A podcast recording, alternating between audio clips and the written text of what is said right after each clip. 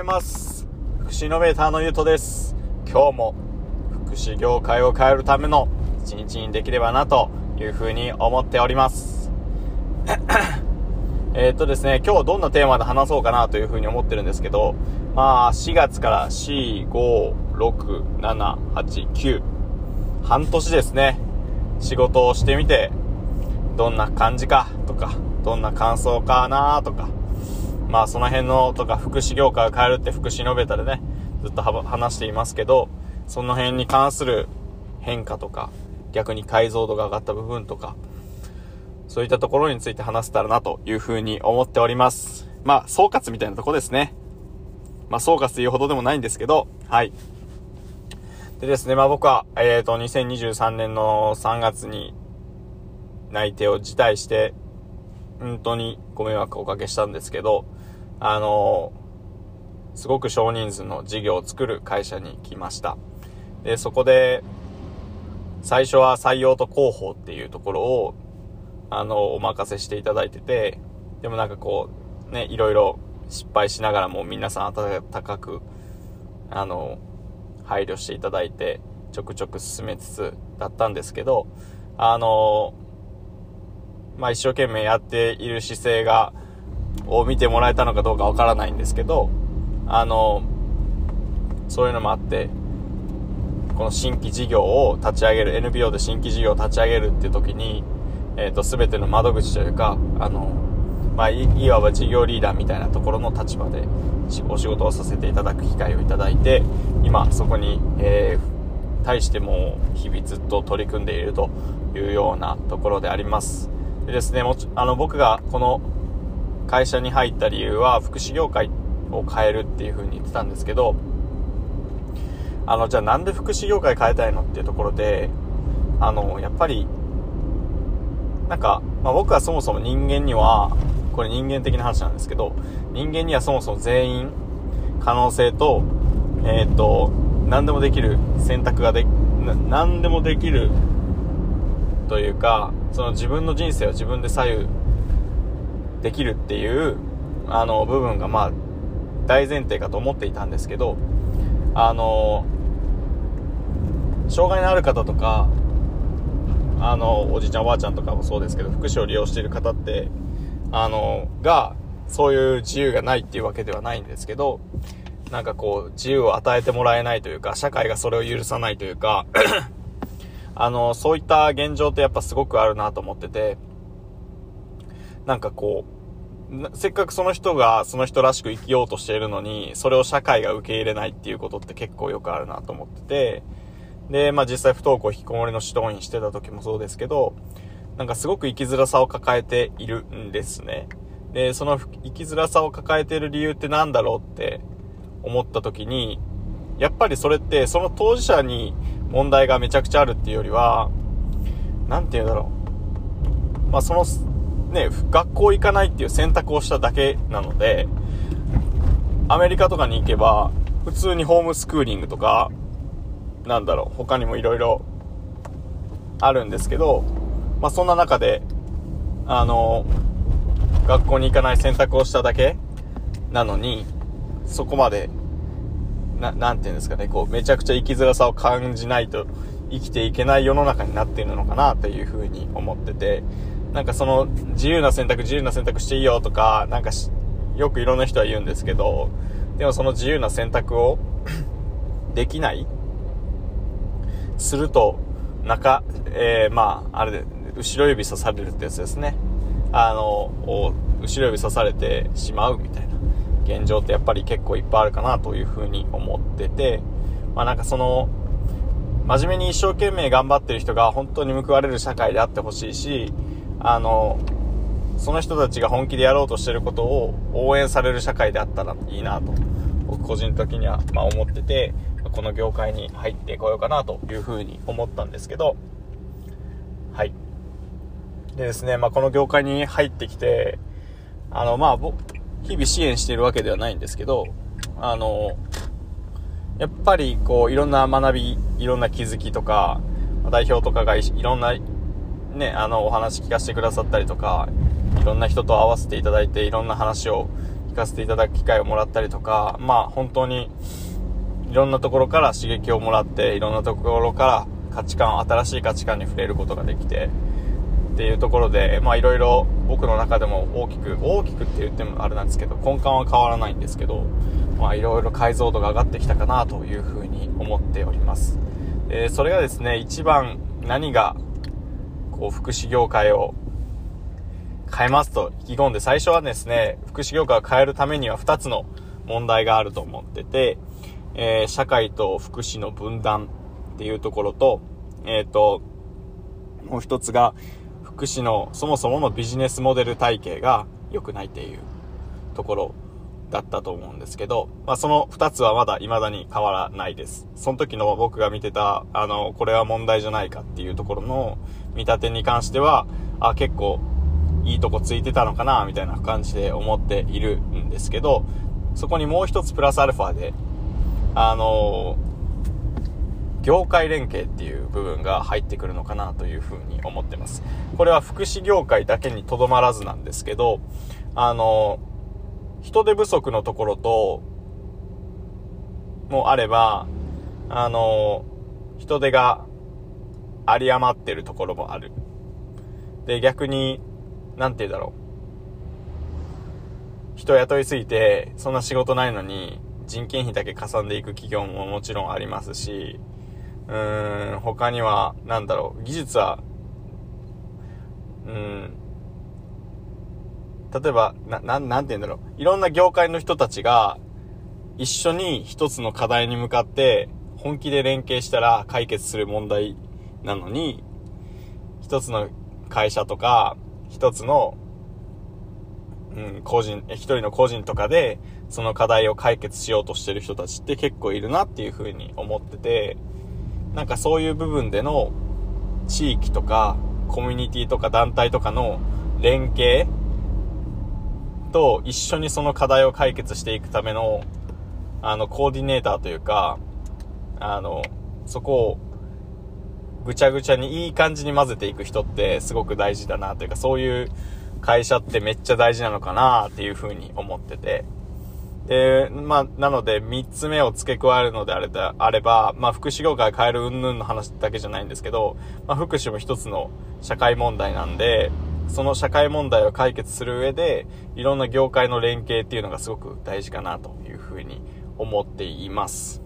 はい。でですね、僕たちこれから、あの、大阪府の河内長野市っていうところで拠点を作って事業を開始するんですけど、まあ、その中でですね、いろんな地域の方たちがたくさん交わって、あの、はい、あの、そこのれ、そこで、なんていうんですかね、まあ、お仕事の関係が生まれたりとかもそうですけど、子供たちの職業体験の機会をもらったりとか、いろんなそういうところの、あの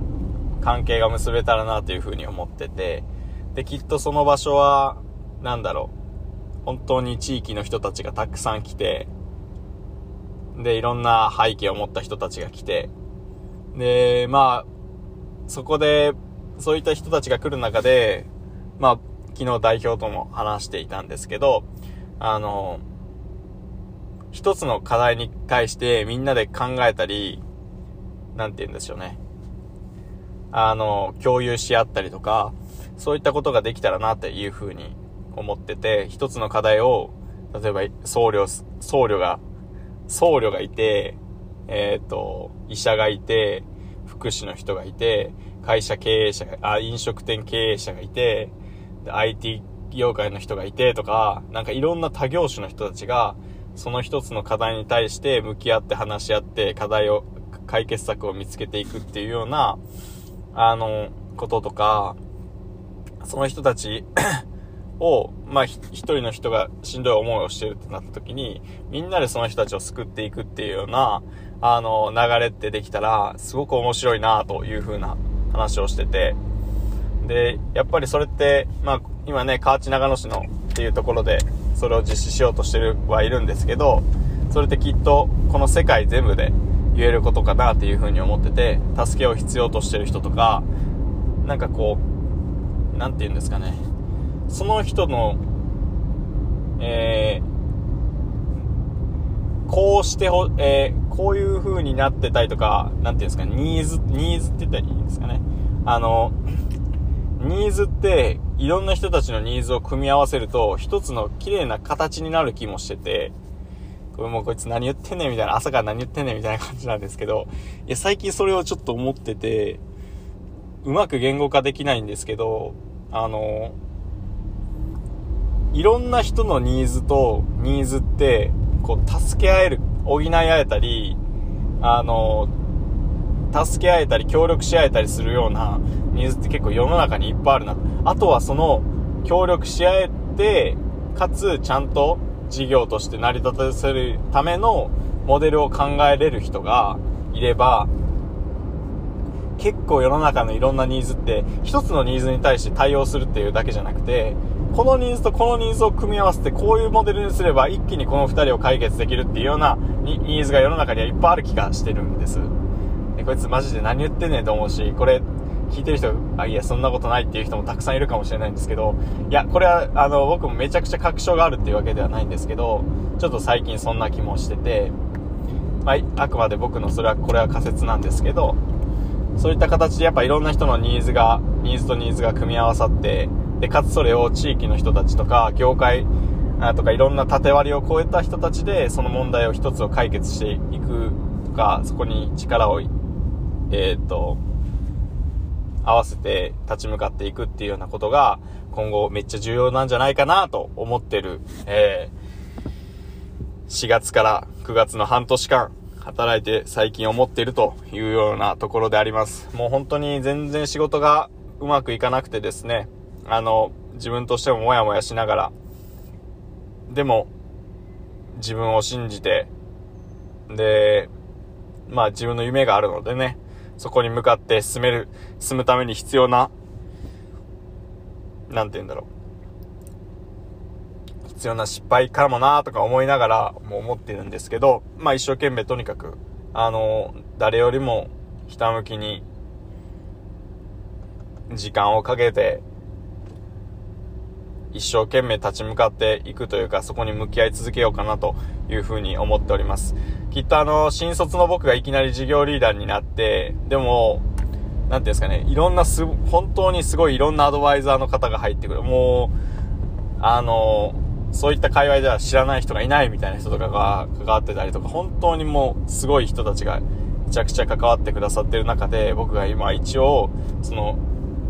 なんていうんですかね、まあ、窓口というか司令塔的な部分をさせていただいて、ありがたいことにさせていただいているので、なんとしても、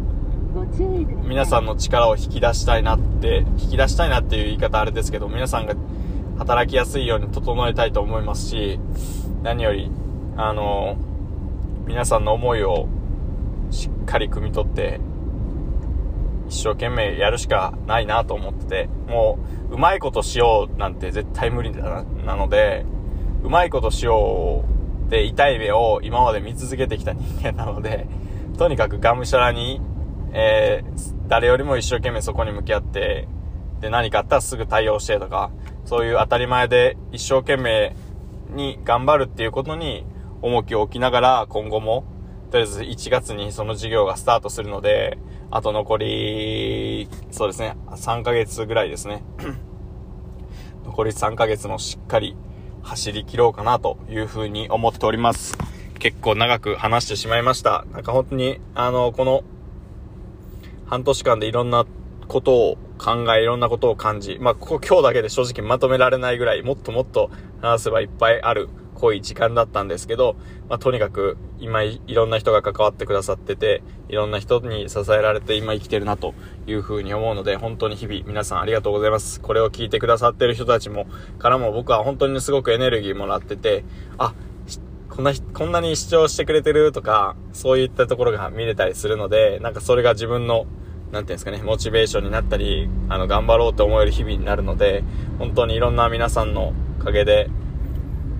今自分が立っているなと本当に実感しております本当に皆さんいつもありがとうございます